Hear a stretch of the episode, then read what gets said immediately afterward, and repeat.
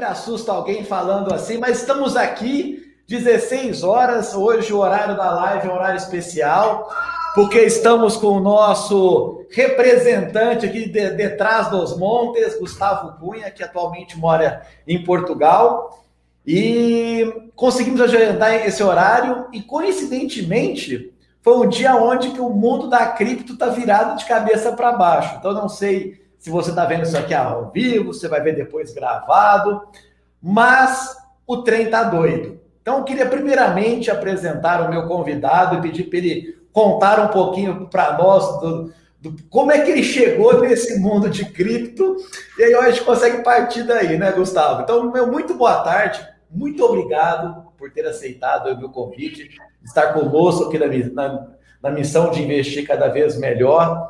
Eu sempre fui muito reticente em trazer o tema criptoativos para o meu canal, por ignorância minha, nunca parei para estudar esse negócio.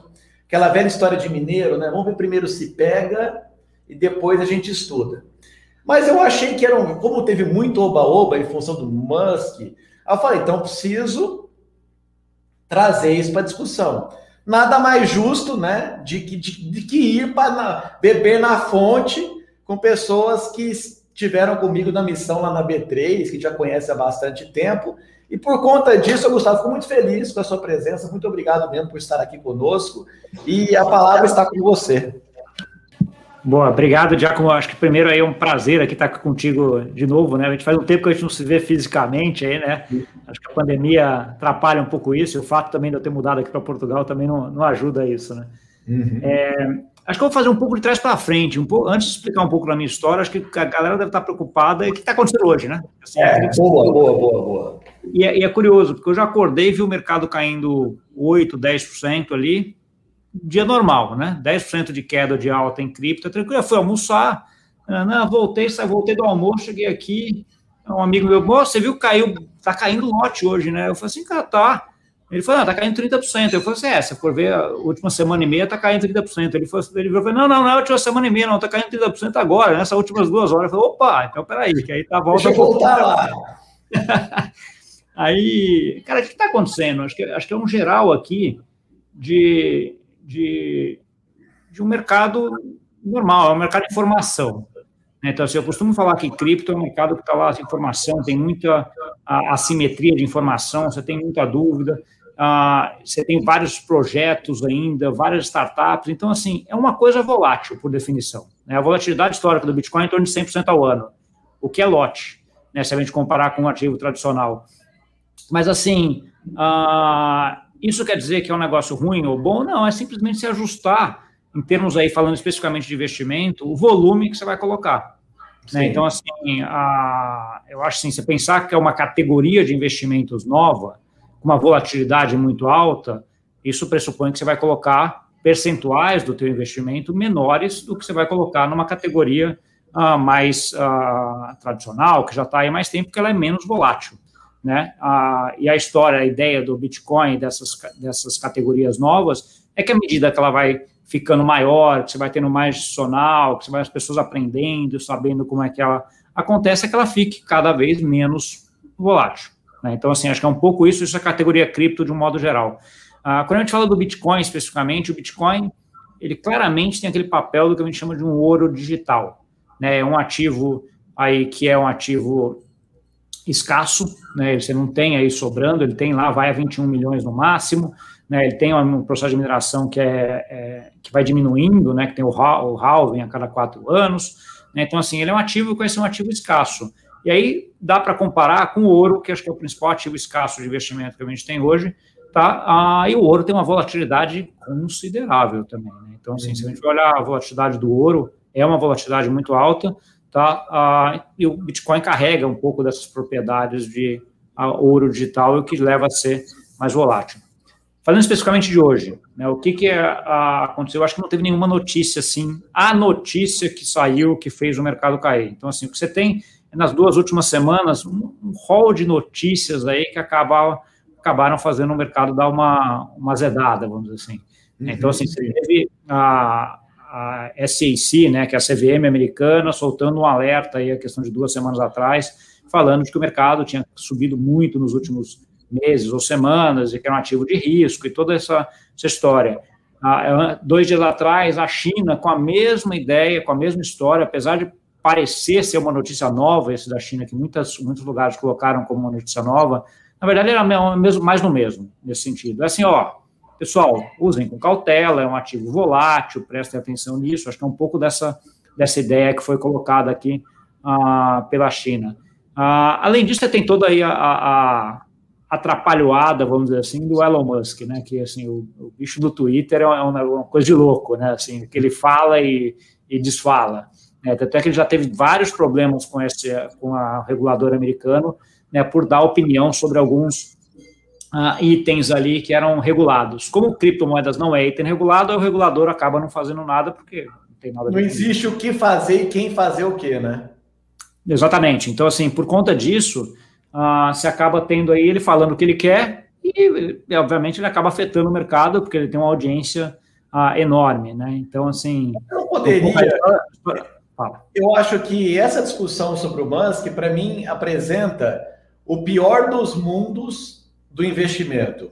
Nós estamos falando de uma manipulação no mercado desregulado e que, e, e por estar no início, com uma volatilidade gigantesca, pegando a primeira parte aqui da, da, da, sua, da sua apresentação. Então eu já lhe pergunto: se a gente somar esses três quesitos, tem como piorar? Volátil, não regulado e manipulado? Não sei se eu não, eu não colocaria cinco tão, tão, preto no branco. Uh, eu acho assim, eu escrevi um texto para a recentemente que falava um pouco de teorias de investimento. Já, então, assim, a gente estudou isso também, quando você vai falar de finanças, todos aqueles modelos de, de precificação baseado no passado, né? Black and, Black and Scholes, não. É, Markowitz, a Fronteira Eficiente, toda aquela história que é baseada em dados passados. Depois a gente vê aí uma, uma outra onda vindo aí com o Taleb, né, a antifragilidade, toda essa parte da, da parte de valuation de empresa, e de, alguns, de algumas décadas para cá, uma parte de finanças comportamentais muito forte. Né? Uhum. Então, assim, o que eu acho assim, é que o investimento nosso, as teorias de investimento estão cada vez mais baseadas em finanças comportamentais. E aí as mídias sociais aumentam muito isso. Né? Então, assim, a gente já viu episódios no mercado cripto que isso aí é relativamente comum, né? Já tem, mas você viu a questão de dois meses, três meses atrás, o caso da GameStop no mercado tradicional. Né? Um negócio de finanças comportamentais, claramente, assim, uh, e eu acho que isso, isso traz aqui, uh, para mim, uma discussão muito grande em, assim, cara, qual é o modelo de investimento que a gente tem que olhar agora? Né? Como é que a gente vai ajustar? Qual é o certo, qual é o errado? É difícil fazer, ainda mais no momento hoje, onde você tem, que nem eu faço, tem muito prato girando ao mesmo tempo. E aí Sim. fica muito difícil você, uh, você dizer, que eu diria o seguinte: o mercado cripto, por não ser regulado, não ter todos os entraves de, uh, de regulação, ele é o mercado onde finanças comportamentais afetam mais. Uhum. Né? Então, assim, isso aí claramente acaba fazendo, e onde você tem figuras como Elon Musk e algumas outras figuras que acabam fazendo. Uh, sempre me perguntam, ah, o Elon Musk ganha dinheiro com isso? Ele faz isso para ganhar dinheiro, para ficar. Eu acho que não. Eu acho que simplesmente ele é um cara mais inconsequente nesse sentido. Ele fala o que ele pensa na cabeça e e, e, acho que ele tem prazer em ter essa ideia de que eu sou um influencer. O, o, assim, o, o, Gustavo, o, eu pensei, por algum momento até cheguei a pensar numa teoria da conspiração, que ele ia ficar mexendo no mercado mesmo, ele mesmo falar, ó, seus trouxa, vocês investem em mercado não, não regulado, aí vem um mané como eu e pisa na cabeça de vocês. É isso que vocês querem para a vida de vocês? É, né, eu não acho que ele tem assim, eu acho que ele não tem nenhuma segunda intenção. Eu acho que por mais que a gente possa conjecturar aqui por, é por que, que, ele faz isso. Né? Eu, eu, eu, acho que o, a minha opinião, e aí é com base na minha opinião, também não tenho dado nada em relação a isso, uhum. é, é, é, que ele simplesmente, cara, é inconsequente, o cara fala o que quer. Eu acho que é soberba. Eu colocaria a palavra soberba. Eu sou. Pode ser um pouco de soberba também. Eu, for, eu, sou, eu sou o cara, eu falo o que eu quero, mas assim, é, cara, porque ele é o cara mais rico do mundo. Ele sempre foi assim, né? Sempre. Foi. Então, assim, eu, eu atribuiria bem, bem, bem, bem, bem, bem, bem nessa questão. E aí, quando a gente fala de volatilidade, uma outra coisa que me preocupa muito também, associada a, a finanças comportamentais, o, o Gustavo, porque todo mundo na internet quer ficar rico da noite para o dia. Quem conhece o, o, o, quem conhece o currículo do Gustavo, o Gustavo é um cara que tem, sei lá, você chega a 30 anos de mercado? Quantos anos tem de mercado? Cara, acho que deve chegar perto já. Chegar perto. Um pouco. É, os seus cabelos grisalhos são mais como eu, eu sou de 98. É. Você deve, 93, 94, por aí você deve ter. Eu comecei no mercado em 93, é, tem quase 20 é Por aí, né? É. Então, é, Gustavo, eu estou perguntando agora para o diretor de banco, de investimento, de longa data, especialista em derivativo, blá, blá, blá, blá, blá. Dá para ficar rico rápido? Não, não, acho que, acho que assim. Quer dizer, eu vou, vou refrasear aqui. Tá, por favor. Eu, não é uma resposta muito forte, eu acho que é uma coisa que eu aprendi aí com mexendo com startup, é que não é um negócio que é quase impossível de acontecer, né? Não e sim, acho que sempre tem uma coisa no meio. O que eu posso dizer assim, é muito difícil. Né? Então, assim, eu, uh, eu vejo sempre assim, o ficar muito risco muito rápido uh, requer que você assuma um risco muito grande. Tá? Pode dar certo? Pode. Em geral, a probabilidade é baixa disso dar certo. Tá? Sim. Mas acho que é um pouco isso. Se assumir um risco muito grande, você pode ficar rico uh, em algum momento. Agora, sim, cara, você pode. A maior chance é que você fique pobre. Sim. Né? Não, Mas eu, costumo, eu, é, é, eu jogar na Mega Sena, né? Sim, você pode ficar rico ganhando na Mega Sena? Pode. Pode. Né? A probabilidade é baixíssima. Sim, é sim. Mesmo essa ideia. E aí, eu, assim, eu já tive oportunidade na minha jornada de sala de aula com você, eu já conheci apostadores profissionais de loteria. Nenhum joga na Mega Sena. Eles só jogam nas outras que a probabilidade é mais favorável Isso. E valores grandes. Eles, eles sintetizam opções, né, usando a loteria, né? É, você vai, você vai, aí você tem vários modelos, né, probabilísticos, né, uhum. de estatística, e você vai no que você tem mais chance de ganhar, né? Vis-a-vis o prêmio que você vai, o quanto você vai investir, você tem três fatores, né? O quanto você vai investir, o prêmio que você vai ganhar e a probabilidade de você ganhar aquilo. Então, acho que ah, os casos profissionais olham esses três, né? Uhum. Deixa eu te falar. Então, e quando a gente fala de volatilidade, se a gente fala que cabeça vazia é oficina do diabo, o histórico de volatilidade seria o parquinho do diabo, o playground do diabo. Porque, assim, você, quando você coloca o termo se, se eu tivesse comprado Bitcoin nos, do, nos 5 mil dólares e vendido nos 50, oh! Então, Não, o o aí o povo está enlouquecendo com esse negócio. No, mercado, no mercado a gente tem um pouco, pegando esse exemplo, a gente tem outro exemplo, que é o engenheiro de obra feita. Sim. Né? Que é aquele negócio assim, ah, pô, agora tá na cara que o Bitcoin ia cair. Você estava na cara, por que você não vendeu? Né? Por que, é. que você está dando, dando, dando Você deveria ter feito para você mesmo. E você vai ficar dando opinião para quê? Né? Você ia ganhar uma fortuna nisso daí. Assim, tem cara que vai fazer? Vai. A grande maioria faz e fica quieto. Né? Quem Sim. entende acaba não, não, não, fazendo muito. Mas eu acho que o ponto aqui é, é volatilidade, para mim, é, é também sinônimo de, de, de risco de um lado, mas também sinônimo de oportunidade. Uhum. Né? Então, assim, quanto mais volátil, mais chance que você tem de, de comprar e vender aquele, aquele ativo, né? Se você fizer uma análise de curto prazo, de médio prazo, aí cada um tem a sua estratégia, grafista, aí você tem várias uhum. estratégias. Né? E eu acho, assim, eu sempre dou esse exemplo, Giacomo, que é um, é um exemplo que, que eu acho que exemplifica muito isso. Né? Então, se você tem duas carteiras de investimento, uma carteira de investimento que tem 50% ali em LFT, título do Tesouro Brasileiro pós-fixado, e 50% em Ibovespa, né, um ETF, alguma coisa de Ibovespa, e outra carteira de investimento que tem 95% de LFT ou CDI e 5% de Bitcoin. Qual é a carteira mais arriscada? Né, acho que as pessoas que conhecem um pouco menos de estatística de portfólio vão dizer assim, ah, o cara de Bitcoin, o cara tem Bitcoin, ele tem uma tem muito mais risco, né? Mas assim, não, é o contrário. Por quê? Quantas vezes a bolsa ah, já caiu 10%, várias vezes. Né? Então, assim, se a bolsa cai 10% naquele primeiro portfólio, você tem 50% do portfólio, você perde 5%. Uhum. Para você perder 5% num portfólio que tem 5% de Bitcoin, o Bitcoin tem que ir a zero. Quantas vezes o Bitcoin já foi a zero? Nenhuma. Pode ir? Pode, mas até agora nenhuma. Então, assim, a probabilidade de você perder mais dinheiro nessa segunda carteira é menor do que na primeira. Né? Então, uhum. uh, com isso, aí volta no ponto a, a, teoria de investimento, ela, o básico aqui é não é exatamente só o ativo que você investe, é o percentual que você investe naquele ativo. E aí volta naquela minha frase que eu comecei. A, a, o percentual é, é, é inversamente proporcional à volatilidade. Quanto mais volátil o ativo, menor o percentual que você tem que colocar. Né? Mas isso não quer dizer que você não deveria colocar, né? porque esse percentual pode ser uma coisa que ele tem um risco maior, mas ele pode dar uma rentabilidade muito grande, como foi o caso das criptomoedas aí nesse último ano, um ano e meio. Né? Quem uhum. tinha lá 2% de, de Bitcoin a questão de um ano atrás, esses 2% viraram 7%, né? mesmo com essa queda que tem aqui, porque ele teve um longo prazo, aí, uma alta considerável. Né? Metade do ano passado ele estava 10 mil, né? bateu a 60 mil, agora está 40 mil dólares. Né? Então, assim, ok, caiu de 60 para 40, é uma queda gigante? É, mas quem está comprado lá comprou a 10. Né? Então, assim, ele pode voltar para 60, aí é uma discussão para frente que, que a gente vai, mas ah, eu acho que o ponto aqui é o percentual que você coloca em cada ativo. Né? Eu acho que essa categoria de ativo é um ativo que deveria ser considerada para como investimento.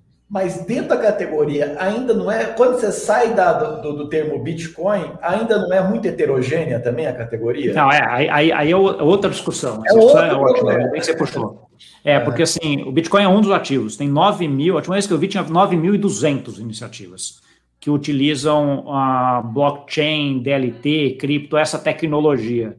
Onde assim, e coisas assim díspares. Então, quando a gente está falando desses 9 mil, você está comparando assim a tua uh, geladeira com ferro de passar com o teu carro.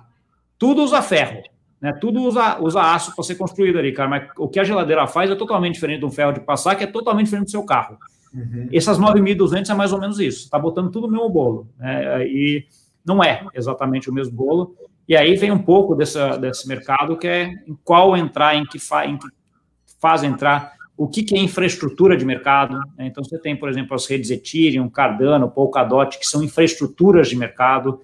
Né? Você tem outros ativos que são mais relacionados à IoT, outros ligados mais à segurança, outros ligados a meios de pagamento. Aí você tem vários casos de uso aqui dentro, acho que ninguém, eu com certeza não conheço os 9.200, né, assim, é uhum. possível se analisar 9.200 iniciativas, uh, eu, sei lá, a última vez que eu lembrei de ter uma olhada, eu lembra, conheci uns 200, 300 aí dessas iniciativas que sabia relativamente bem o que, que eles estavam uh, fazendo, mas pipoca uma cada dia, uma cada hora, assim, impressionante a quantidade de, de ativos que estão estão fazendo. Então, assim, eles nascem morrem uh, muitas. E, e aí é o ponto, assim, por isso que eu digo, você tem, você tem hoje a porta de entrada, e respondendo, tentando responder um pouco a tua pergunta, é, eu sempre falo assim, a porta de entrada tem que ser o Bitcoin. Qual é o primeiro que você vai entender? O Bitcoin. Né? Então, assim, não adianta você querer fazer o telhado da casa sem colocar a parede os tijolos. O primeiro tijolo é, tijolo é o Bitcoin. Porque você entendeu como o Bitcoin funciona, como a tecnologia dele funciona, aí você vai crescendo por diferencial. Né? Então, assim, ah, isso aqui é o Bitcoin, mas ele endereça isso aqui diferente, endereça isso aqui diferente. Aí, se você não tem essa base de conhecimento, fica muito difícil ah, você dar esse passo aí para conhecer as próximas. Mas você tem razão, é um mundo gigante, completamente diferente de uma iniciativa da outra. Não, com certeza. E eu, assim, eu, eu, eu concordo em ordem, gênero e grau. E é justamente o que eu pensei. Qual que é o pai da criança? O pai da criança é Bitcoin. Depois você vai, você vai derivando. Antes de continuar, só queria dar aquele recadinho básico. Se você ainda não está inscrito no canal, não deixe de se inscrever, ligar o bendito do sininho e também dar o seu joinha aqui para que o, o YouTube reconheça a nossa live aqui, o nosso, o nosso conteúdo e possa apresentar para mais pessoas. Também a Maria Luísa acabou de colocar aqui. Nós estamos agora, nós vamos, nós vamos ficar é, a, a, partir da semana que vem. Semana que vem nós vamos abrir o carrinho do, pro, do projeto de formação do holder, que é o meu conteúdo completo de análise fundamentalista. Nós estamos fazendo uma promoção por um preço bacana no pacote de acesso por um ano que adquirindo você ganha uma mentoria de start comigo. A gente bate aí um papinho de meia hora e se vocês já começar estudando certo, dado que o conteúdo ele é bastante amplo aí. Então, dados esses recados tradicionais, ô Gustavo, é, olha o argumento que eu, quando, quando eu estou em qualquer lugar e me perguntam de Bitcoin, o que eu respondo? Aí você pode metralhar à vontade, tá? Eu acredito, assim, quando me pergunta naquele, naquela visão careta, assim, eu falo, ó, Eu, eu particularmente, não acredito que o mundo vai deixar moedas independentes. Então, sempre vai ter que ter um lastro numa autoridade monetária. Então, o que, eu estou acreditando particularmente? Que os bancos centrais deixaram a farra acontecer. Primeiro, que a coisa aconteceu naturalmente, foi uma onda disruptiva. Agora, eles estão deixando o mercado desenvolver para aprender qual é a me melhor tecnologia. E aí, eles vão é, é migrar as bases monetárias para a tecnologia cripto e depois irão perseguir as criptomoedas independentes como bruxas. Esse é o diagnóstico que eu tenho hoje, na minha ignorância. É, e, com, e, também olhando a questão do lavagem de dinheiro, olhando uma visão economista tradicional. Aonde eu estou errando? Vixe, é, Fica à vontade. Agora, já, acho, acho que tem vários pontos aí para a gente para a gente analisar. Ah, primeiro ponto: Bitcoin é a pior moeda do mundo para você fazer coisa errada. Tá. tá. Por que, que eu digo isso? Porque ela deixa o, la, o rastro eternamente. Uhum. Tá? Então, se você fez uma transação com Bitcoin, a chave pública, que é aquela conta pela qual você transitou os Bitcoins, já está lá registrada para todo mundo ver. Ninguém sabe quem é o dono daquela chave pública, mas já está lá registrada. Sim. Então pense o seguinte: se eu fiz uma transação com você, você fez a transação com A, e o A fez a transação com B. Eu identifico o B, eu peço para o B me falar quem é o A, peço para o A me falar quem é você e peço para você falar quem é o Gustavo. Pronto. Você já sabe tudo quem fez o que, porque ela já está registrada. Tá? Você só não sabe quem é. Então, assim, isso é uma coisa que, para quem quer fazer coisa ah, errada, fugir de tributação, etc., etc., esquece. Tá? É a pior moeda em relação a isso. Então, assim, isso cai por terra toda a ideia de fraude, de, de lavagem de dinheiro, do Bitcoin ser utilizado para isso. Lenda que você pode comprar qualquer coisa na Deep Web com Bitcoin. Isso, no começo podia até. Uh, lá atrás, você tem um filme, você tem um documentário, se não me engano, está na Netflix ainda, chamado Dark Web, que é espetacular. Conta a história de como é que o FBI, que é o governo americano, chegou uh, no Old Parrot, Old Pirate, que era o cara que estava tocando a. O Silk Roads, que era um site da Deep Web que vendia tudo que era coisa legal e aceitava Bitcoin. O cara tá preso, é um moleque de 20 e poucos anos tá preso, por quê? Acharam. Né? Então, assim, cara, o cara tá dentro da, da Deep Web, mas só tradava Bitcoin, tem lá, eu não vou dar o spoiler, vem o, o filme que é bem legal.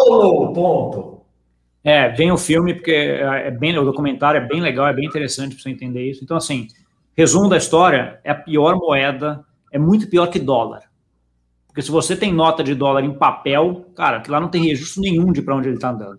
Tá? Então, assim, uh, esse é um ponto. Então, ponto. Aí já tiquei a parte de que é uma Lá coisa para coisas uh, uh, ilegais.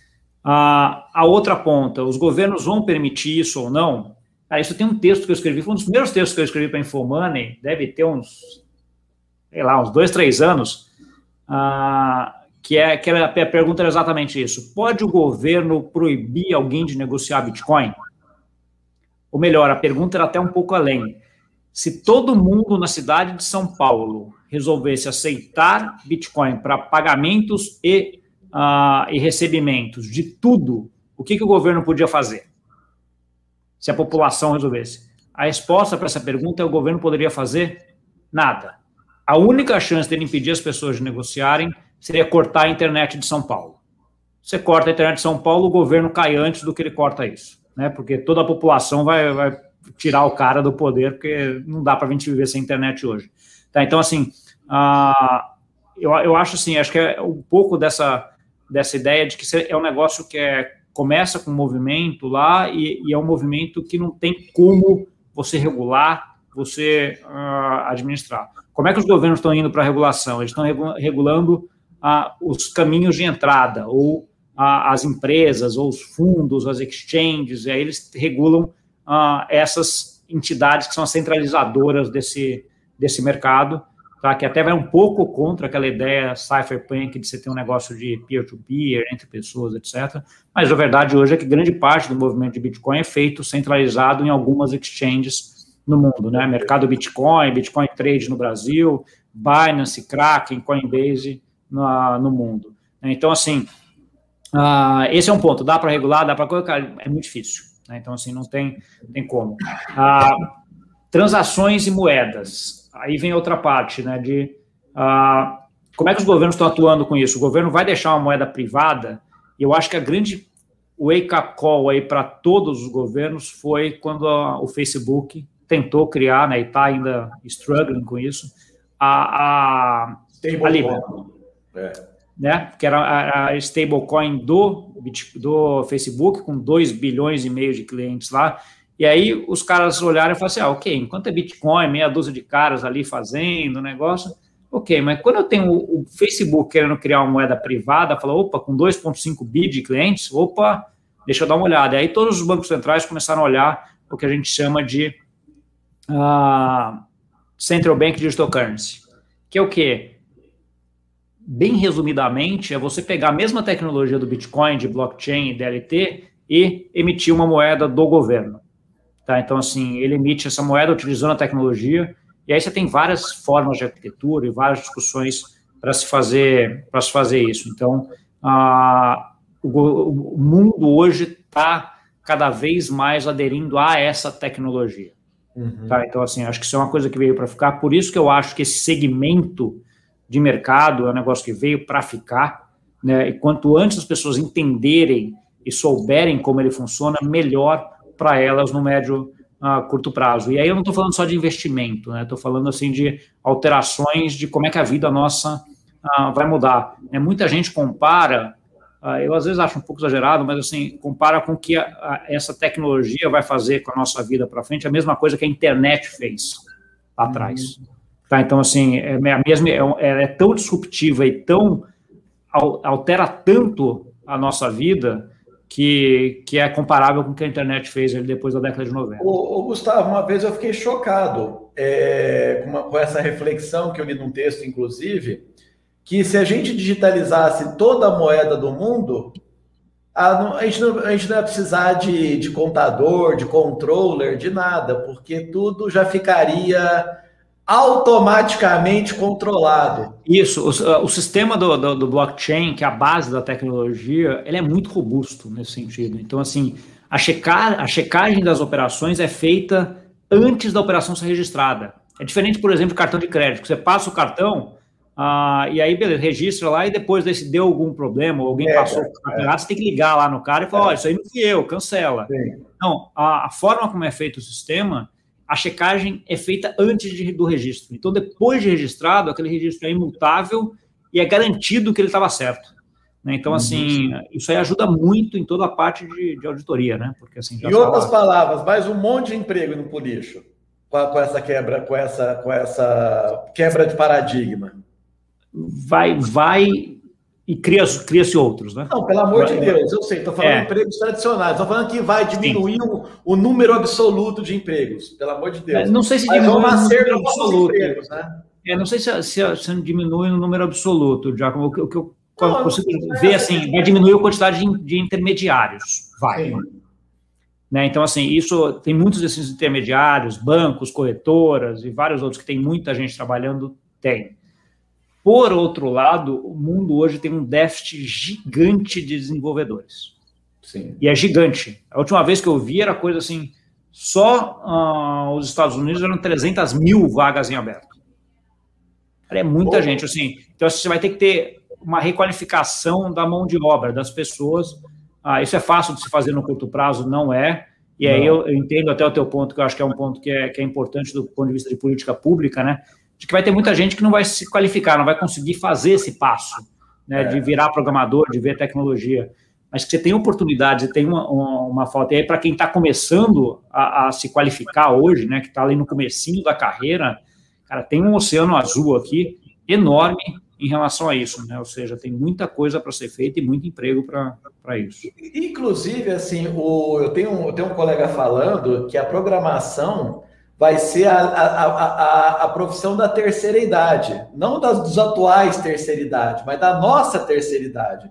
Quando, porque, assim, a grande maioria das pessoas não vai ter renda, porque a, toda a estrutura de previdência está caótica, esse é um problema crônico.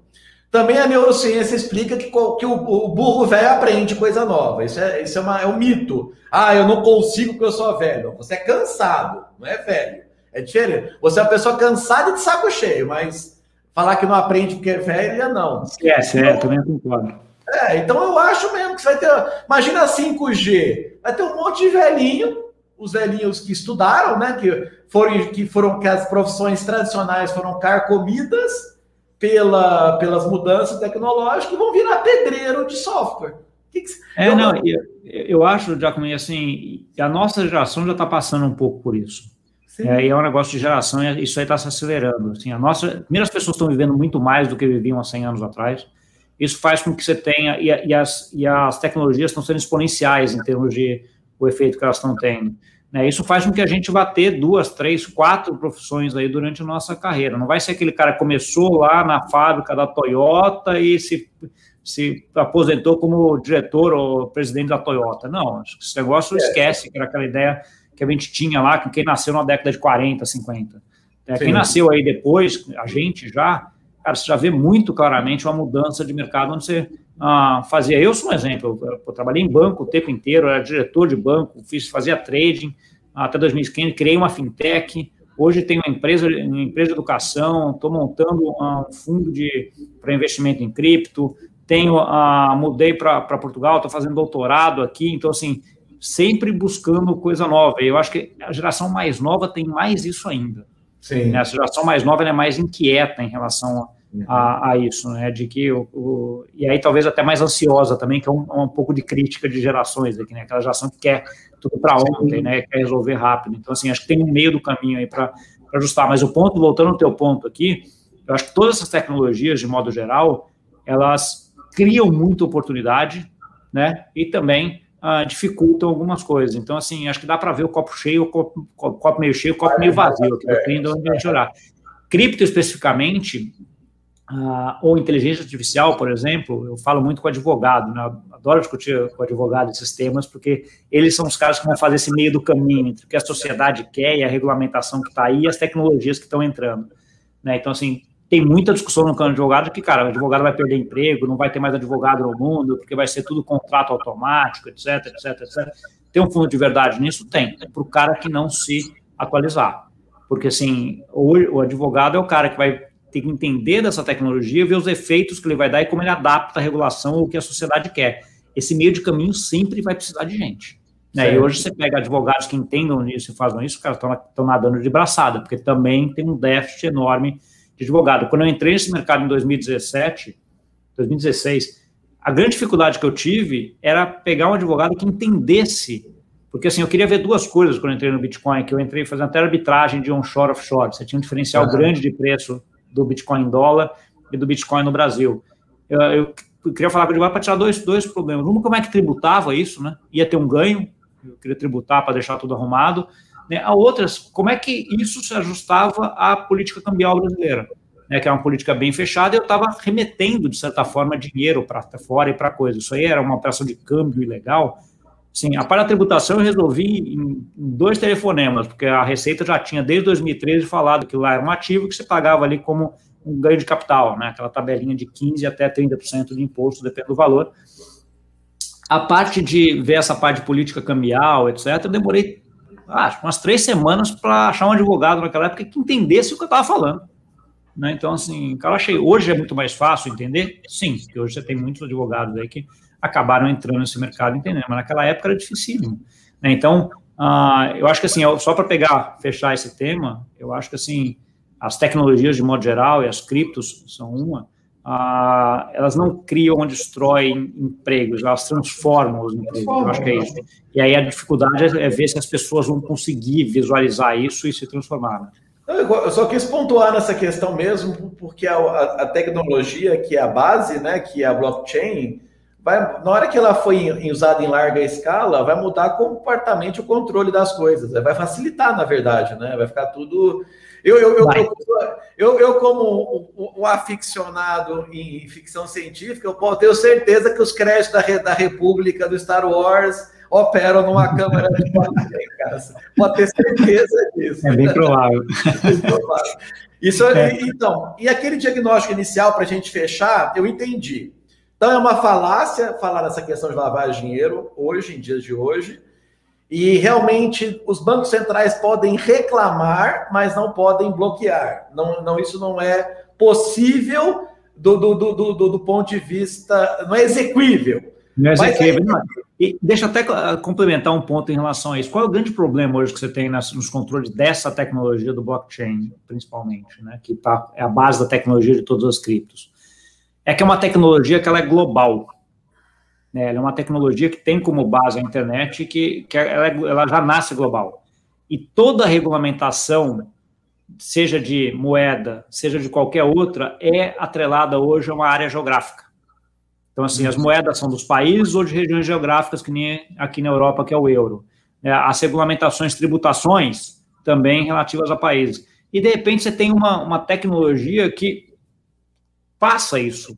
Então, assim, Uh, e aí, como é que você faz esse ajuste? Né? Essa é a grande dificuldade do, do, do regulador hoje no mundo. Né? Uh, o ideal é que você vá para uma regulamentação mundial, né? que aí uh, se alinha a tecnologia mundial com uma regulação e tributação mundial.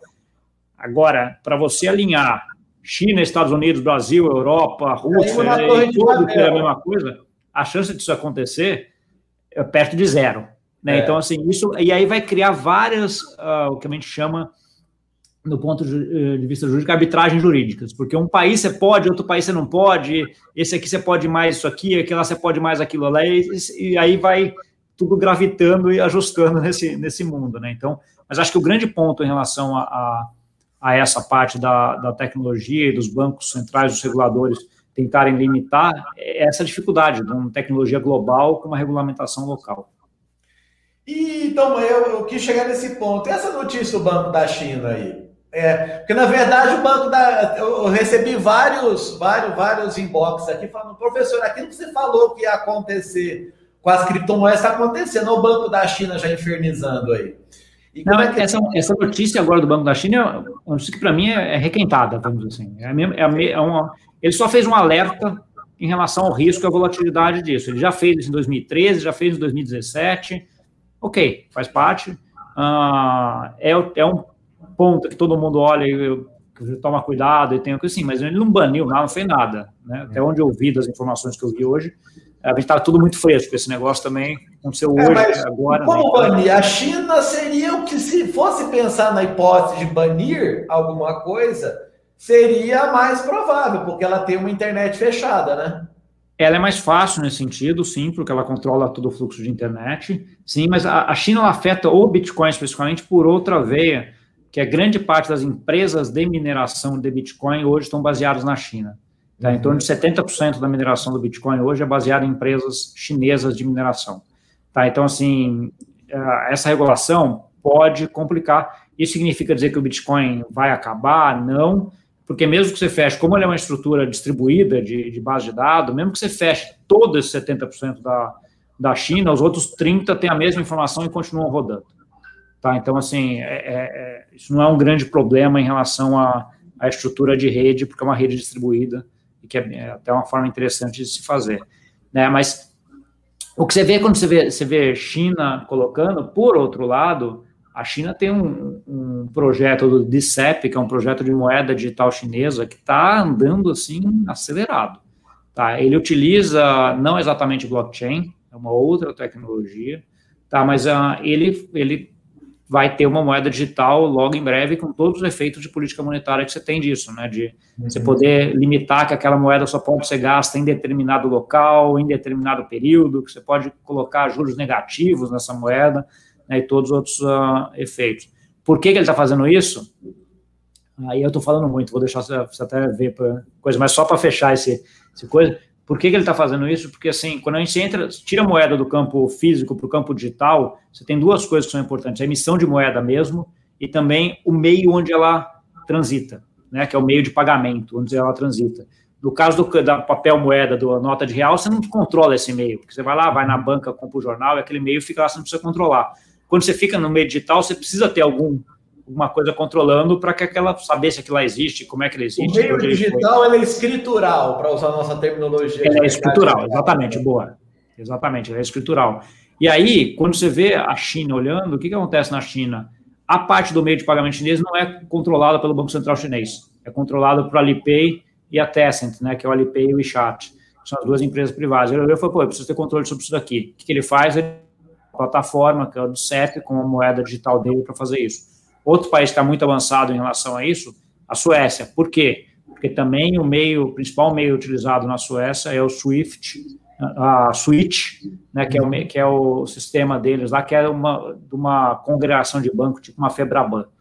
Tá? O Brasil, o PIX já sai centralizado, né? O PIX já, já sai do Então, assim, por isso que tem muita discussão de que o PIX vai dar sequência a uma moeda digital do Banco Central no Brasil. Pode, facilmente, porque ele já está indo nesse caminho, né? Então, assim, seria um desenvolvimento natural.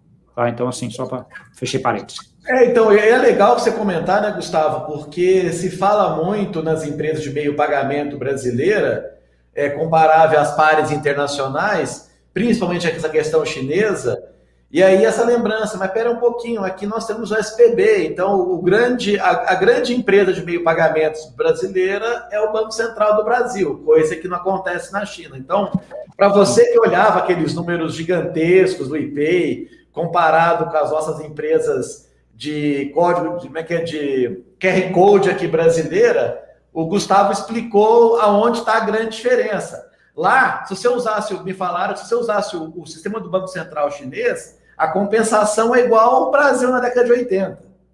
Então, o, o que, que eles estão fazendo agora, na verdade? Quando fala que o Banco Central chinês vai criar o, o a, a, moeda digital deles, na verdade está criando um Pix, né, Gustavo? O Pix deles, né? É, ele, já, ele, ele é já na plataforma digital. Mas, mas, mas, pode, pode se colocar isso sim, já como ele é. Ah, eu diria que ele está um pouco acima do, do, do, Pix, porque é o seguinte: é uma visão entre, entre Ocidente e Oriente, né? É com, pegando China como representante do Oriente, muito disperso lá, mas a gente vai falar a China. O mercado financeiro da China é muito diferente do resto do Ocidente. Uh, e ele tem aí um desenvolvimento, ele está muito na frente. Então, assim, a China já usa QR Code para pagamento há muito tempo. Ela já tem o WeChat, que é o principal meio de pagamento, que a gente chama de chat, mas não tem nada a ver com o WhatsApp nosso aqui. Né? A, o WeChat é um conduit, através do WeChat você pode reservar mesa em restaurante, você pode fazer pagamento, você pode chamar Uber, você pode reservar hotel, você tem, pode fazer financiamento, então você tem muita coisa ali dentro desse, desse WeChat para fazer, tá? Então, assim, e, e claramente, e é a parte boa e ruim de ser um negócio centralizado, né? você acaba tomando a decisão mais rápida e, e, e, vai mais, mais rápido essa parte de tecnologia. Então, assim, toda a parte de de pagamento chinesa está anos-luz aí do que a gente vê aqui. Curiosamente, um dos piores do Ocidente é os Estados Unidos. Né, os Estados Unidos hoje uh, não tem pagamento instantâneo ainda. Porque a gente fala do PIX no Brasil, que já tem. O Brasil, a última vez que eu vi, tinham 57 ou 58 países do mundo que já tinham sistemas de pagamento instantâneos que nem o PIX do Brasil. Estados Unidos, a previsão é 2024 que ele tem. Né? Então, assim, o sistema financeiro ah, americano, por mais que seja assim, tem uma moeda forte, é referência no mundo, do ponto de vista de tecnologia, está tá bem atrasado nesse sentido. É, dizem que eles que comparativamente eles investiram pouco né, nesse tipo de tecnologia, né? Comparado com outras diversas tecnologias. E assim, é, estou olhando aqui, o que, que você tem para dizer, Gustavo, pela, pela galera que é tarada pelos micos. Então, quando está no meu mundo, que é o mundo de bolsa, tem a galera que, ah, é as small caps.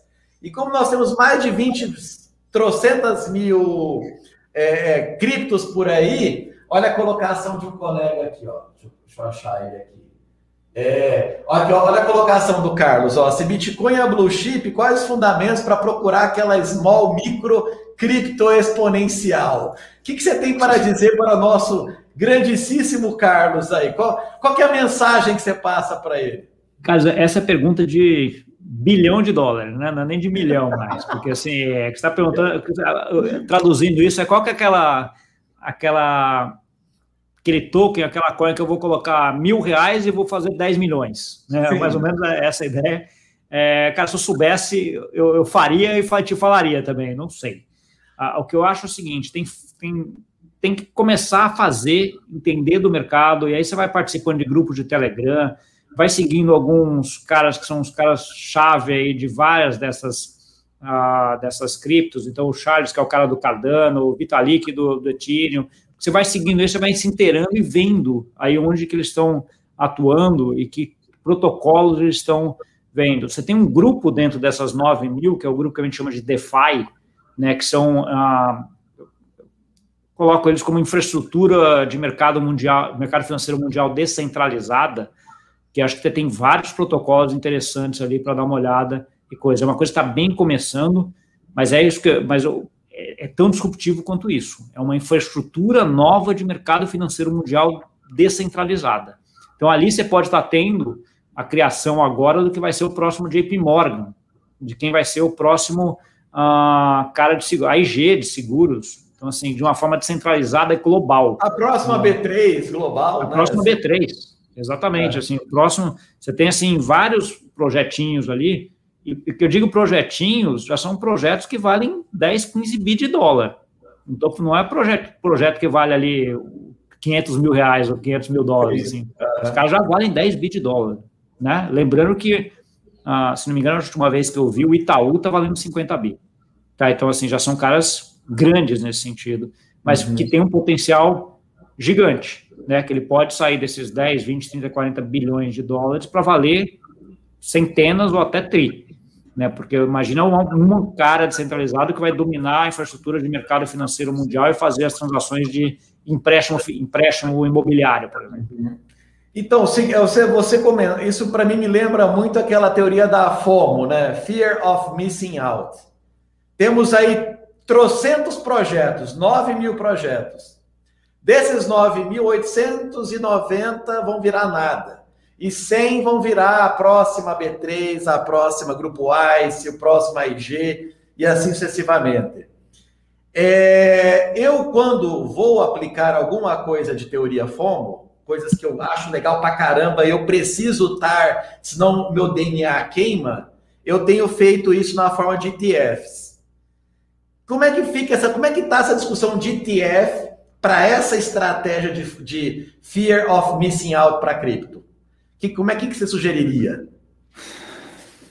Perguntinha, é. nível, nível Gustavo, né, Cunha? Pô, eu vou aqui fazer uma pergunta difícil. Pelo menos uma é, difícil. É, é, essa, essa, essa, foi. É, é, primeiro, acho que FOMO. Como é que eu, eu trabalho com FOMO? Como é que você trabalha com FOMO? Ah, eu tento. FOMO é um, é um viés comportamental, né? Naquela história, em geral, você acaba atuando no pior cenário do mundo quando você acaba uh, fazendo via ele, né? Então, assim, tudo sobe, sobe, você fica protelando, protelando, protelando, protelando, protelando. Aí chega uma hora e fala, cara, esse negócio vai parar de subir, você entra. E quando você entra, o negócio desaba. Né? Então, assim, é, é, esse é o tradicional da, uh, desse viés, né, das implicações desse viés. O que eu faço, uh, cara, é ou eu entro, eu analiso, entro, ou eu não entro. Tá? Então, é assim, é um pouco binário, então, assim, o que eu faço, em geral, é o seguinte, protocolos ou iniciativas que eu olho e falo, pô, isso aqui é interessante, eu pego um valor pequenininho e já coloco lá. Então, assim, achei interessante, fiz uma análise básica, pô, esse negócio tem potencial, valor pequenininho, coloca lá. E aí você vai acompanhando, porque você vai aprendendo, porque, assim, ah, eu acho que tem que... Uh, eu sou muito adepto daquele negócio que você tem que ter pele a risco. Né? Então, assim, se eu não colocar nenhum dinheiro lá, fica aquele negócio que virou ficha de cassino, você deixa lá, e se ganhar, ganhou, se não ganhar, não ganhou, não é? Então, assim, coloca um dinheirinho, aquele dinheiro que não vai machucar, que não vai ter coisa, mas que vai te obrigar a ficar dando uma olhada de vez em quando para ver como é que tá lá. Eu também é, acredito então, nisso. Tem que incomodar um pouquinho, tem que, ter uma, tem que ser uma pedrinha no sapato. É, exatamente. Aí você coloca lá e vê, beleza, isso aqui tá funcionando, aí você vai, te obriga a ir atrás, a entender mais. À medida que você vai entendendo e vendo, e aí, independente do preço subir ou cair, você vai acreditando mais naquilo lá e vendo o que, que é. Né? Então, uhum. assim, e aí você vai investindo mais, ou vai ganhando dia que ele vai subindo. Aí você tem várias formas de, de coisa. Mas, fomo, para mim, é uma coisa que eu, eu tento uh, uh, deixar de lado. Eu acho que essa, essa ideia e é o conselho para todo mundo, porque, em geral, você acaba entrando na pior. Pior, não, não, com certeza, com certeza. Que eu, eu, eu, eu, a história do FOMO veio muito. Antigamente eu lidava FOMO com esse viés absolutamente de teoria das bolhas. O problema, Gustavo, é que nós temos agora é, várias vários, vários ativos de tecnologia que o valuation tradicional que você, que você, que você conhece, que eu conheço, Você não passa nem perto do negócio. Só que o próprio Damodaran teve que se retratar, que lá na bolha.com ele lançou aquele A Face Oculto da Variação, descascando o valuation dos ativos de dos ativos de internet. Ele montou todo o livro dele com base na Amazon. Aí em 2017 ele falou: "Galera, eu errei. Tem um componente do salto de fé quando falamos de setores novos que podem revolucionar a economia como um todo. Hoje eu sou acionista da, da Amazon, então é, é que lançou o Numbers and Histories que é o livro mais. Não sei se já lançou outro, mas era um recente até pouco tempo. Então, assim, por exemplo, eu gosto muito do trem, eu tenho comprado alguns ETFs internacionais, estou começando ainda. Mas, ah, poxa, eu, eu, acho que a gente tem que estar em cloud. Ah, esse, cloud, esse mercado de cloud vai ficar gigante muito tempo. Ah, eu já posso, poderia comprar Amazon, Microsoft, mas eu prefiro comprar um ETF especialista em cloud que ele se autocalibra. Então foi nesse é, alta calibragem. Tocou no tema que eu estou estudando e estou vendo agora mais recentemente, Cláudio. Uhum. É, você já tem vários projetos dentro desses 9 mil que estão fazendo clouds descentralizadas. Onde você vai utilizar o seu computador para fazer um pedacinho da cloud de todo mundo no sistema, com preço para o usuário da cloud muito mais barato um gasto de energia muito melhor do que esses mainframes da, da Amazon e outras que fazem cloud. Mega interessante projetos para dar uma olhada. E tem tokens, que é um token como se fosse uma ação dessa empresa, por exemplo.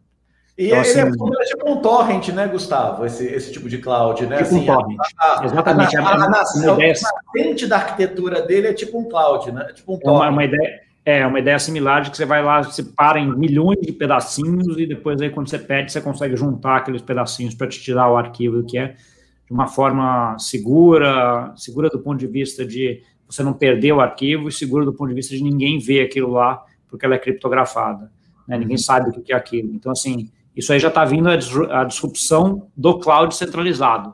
Isso é Sim. é cripto. Isso é um dos 9 mil projetos que estão aqui dentro. Bacana. Então, muita coisa bacana para estudar mesmo, né? Ô, Gustavo, para os nossos finalmente, então eu gostaria que você passasse aí três mensagens para quem tá, para quem não está em cripto, mas já está incomodado, está sofrendo a teoria do FOMO. Eu sei que você eu já falou, mas consolida para nós isso aí, vai para. Não tem nem três, aqui eu sempre falo duas, e acho que vale para cripto e vale para tudo. Assim, a primeira é, cara, busca educação. Entenda o que você está fazendo. Tá? Então, assim, acho que esse, esse, essa live que você promoveu aqui já é show, porque a gente já trouxe bastante coisa aqui, uhum. né? mas acho que a ideia é, ok, a gente conseguiu entender alguma coisa, ficou com aquela duvidazinha, né? aquela pulga atrás da orelha, cara, vai atrás, vai atrás de aprender. Você tem vários cursos aí. Eu estou lançando um curso daqui a pouco também. Depois me segue nas mídias sociais que eu vou anunciar daqui a pouco também. Mas assim, ah, mas não é só o meu, tem vários tá? Cursos, eh, tem outros cursos muito bons aqui. Então, vai buscar em YouTube, vai buscar em livro, vai buscar, você já tem muita informação. Então, esse é o primeiro ponto aqui, que é educação. Entenda o que você está fazendo e quais os riscos você está assumindo. O segundo é faça.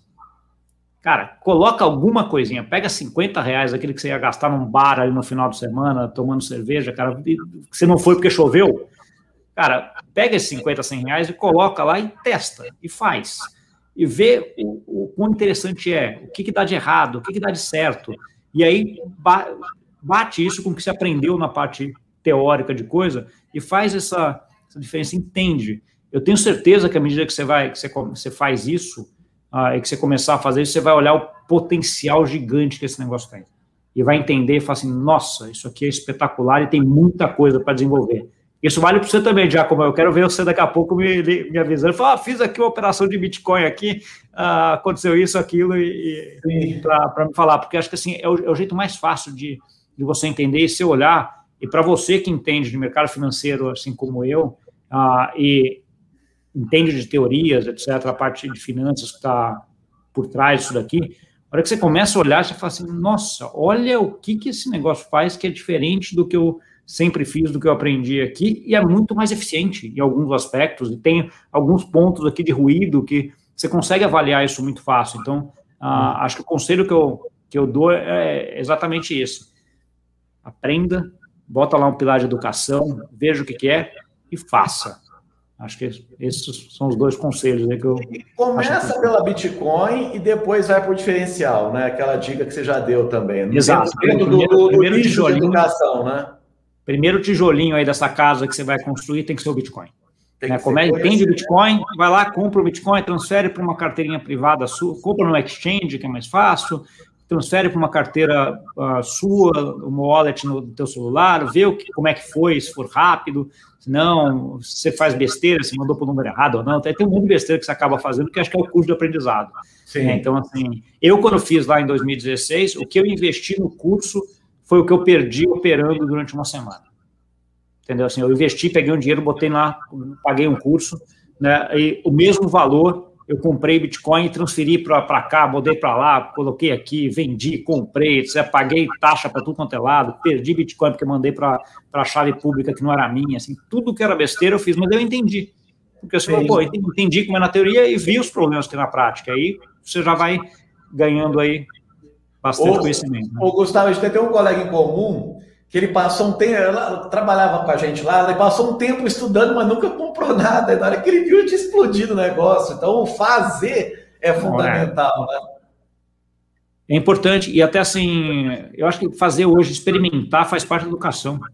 Assim, a teoria só não faz mais sentido. Então, assim, a forma como eu fui educado, cara, era muita teoria, teoria, teoria, prova, decora, não sei o que lá. Cara, hoje você não precisa decorar mais nada, tá tudo aí. Você precisa saber como achar.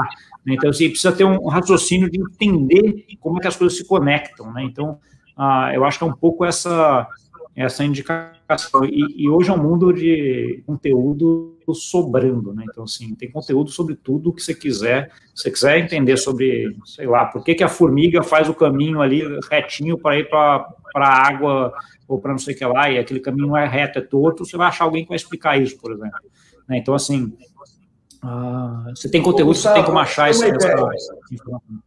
Um, um, colega meu, ele, ele colocou esse desafio para ele. Ele queria aprender a programar sem gastar nenhum real com curso, treinamento, só com coisa gratuita na internet.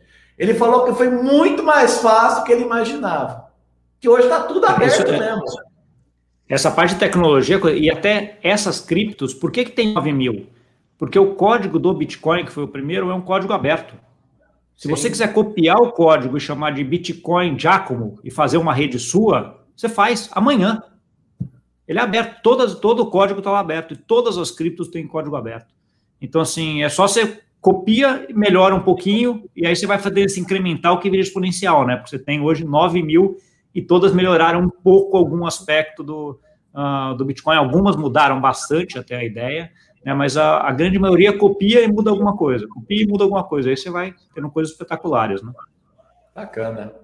Bacana, Gustavo. Acho que a missão foi cumprida, passamos a informação, é estudo, como aqui é um canal educativo e se você quiser realmente se meter no mundo cripto, vai ter que abrir uma nova prateleira do seu cérebro e tuchar a informação lá até cansar, porque não tem outro jeito. Infelizmente, Investimento é isso e aquela mensagem fundamental que a gente passou.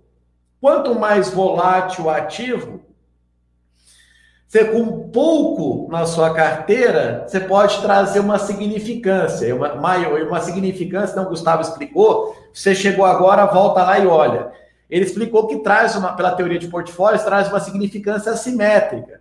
Às vezes você colocar 5% de, de, de, de Bitcoin numa, e 95% de LFT é mais eficiente do que meio bolsa e meio LFT. Então, lembrando que o, é uma é, volatilidade é uma oportunidade, só que se você pegar um grande dinheiro da sua vida e dar uma de louco e colocar em qualquer cripto achando que agora vai ou racha, a chance de rachar não justifica o erro, né, Gustavo? É maior, a probabilidade de dar errado é maior, né? É, sempre. Senão todo mundo era milionário, né? Assim, é. tem muitas perguntas que fazem pra gente que a gente pensa imediatamente. Se eu soubesse disso, eu não tava aqui, eu tava em outro lugar, cara. Eu já tinha virado, eu já tinha ficado invisível há muito tempo, né? Então, as, tem, tem dúvidas que são eternas. E se você tem uma dúvida, e essa dúvida é eterna, é onde o dinheiro está, não é verdade? Sim, sim, não. E acho que tem, tem uma, uma frase. É, e tem uma frase que a gente sempre usa em cripto, que é Dyer, né? Que é do your own research. Faça a, sua pesquisa. Né? Não confia no. Não vai olhar o youtuber que fez não sei o que lá, ou fala, cara, vai lá, pesquisa você, para você entender uh, como é que tá, tá fazendo, segue as pessoas que fazem o trabalho direito, né? Uh, porque acho que isso é, é importante também do que aquela ideia de, cara, vou, ah, vou porque me deram a dica de que, me deram o bizu, me deram a dica de que aquele, aquela, aquele token é ótimo. E você entra só porque alguém falou. Esse negócio tem uma chance enorme de dar, de dar errado. Então, cara, se alguém falou, legal, se se interessou, vai lá atrás, entende, vê, procura, se educa, né, vai, vai olhar, coloca um pouquinho de dinheiro primeiro, entendeu mais, aí vai aumentando e vai crescendo. Acho que é isso aí. Ó, todos os erros que eu falo para ações, se você cometer em cripto, o ferro é três vezes. É, o ferro é bem pior, essa é a lógica. Então, é. se no mundo de ações seguir o bizu já é tenso, no mundo de cripto, então é insano. É, eu acho que é essa. É, é, é uma. É, uma é exponencial. Né? É, outra, outra volatilidade, né? Outro, outro, é. outro mundo. Então, assim, outro patamar de, de, de, erro, né? Então, assim. É, então, por isso que é isso aí, é entender, estudar, ver e fazer pequeno até você se sentir mais confortável e estar tá entendendo, aí você vai aumentando com, o tempo aí. Uhum. Bacana. Então vamos encerrar nossa missão. Meu povo, estamos aqui aos contatos. O site está aqui, ó, fintrender.com. Temos o Instagram, está aqui também o Instagram. O Facebook está aqui também. Então, já agora, a partir desse exato momento, já pode ficar conectado com o Gustavo que ele também está se preparando para lançar o curso dele de cripto, né? Que nós somos professores. Ai, já quer vender mais um curso? Pô, já é professor de vive disso. Que inferno esse negócio, né? Caraca, meu. Então ele Não, vai fazer a, a ideia é que nem tá, e se for ouvir as, as aulas que eu já assisti dele, serão muito bom, será muito bom. Boa, e temos aqui obrigado. também o LinkedIn do menino, está aqui também. Então tá o pacote inteiro ali no No chat. E simples assim. Então, meu povo, só agradecendo. Missão cumprida aqui. E se você chegou agora, assiste o começo, um bate-papo muito bacana aí também. E a Maria Luísa está à disposição, que nós estamos iniciando nosso, a, nossa, a nossa infraestrutura aí para a nova turma de mentorados do projeto Investidor Raiz, que está associada aí à aquisição do combo do holder. Ela já está no WhatsApp aí pronto para lhe atender. Beleza? Então, Gustavo, mais uma vez, muito obrigado. Muito obrigado a todos que participaram, que estavam, passaram presentes. Chegamos a ter 40 pessoas online para esse horário sensacional. Ainda mais que a gente não está. Se o coisa assim, fique bilionário com Bitcoin, já ter 3 mil pessoas mentindo e não ia ajudar, não ia levar a gente absolutamente a lugar nenhum, né, Gustavo? Boa, boa, Jaco. Obrigado, foi super divertido, cara. Obrigado pelo convite.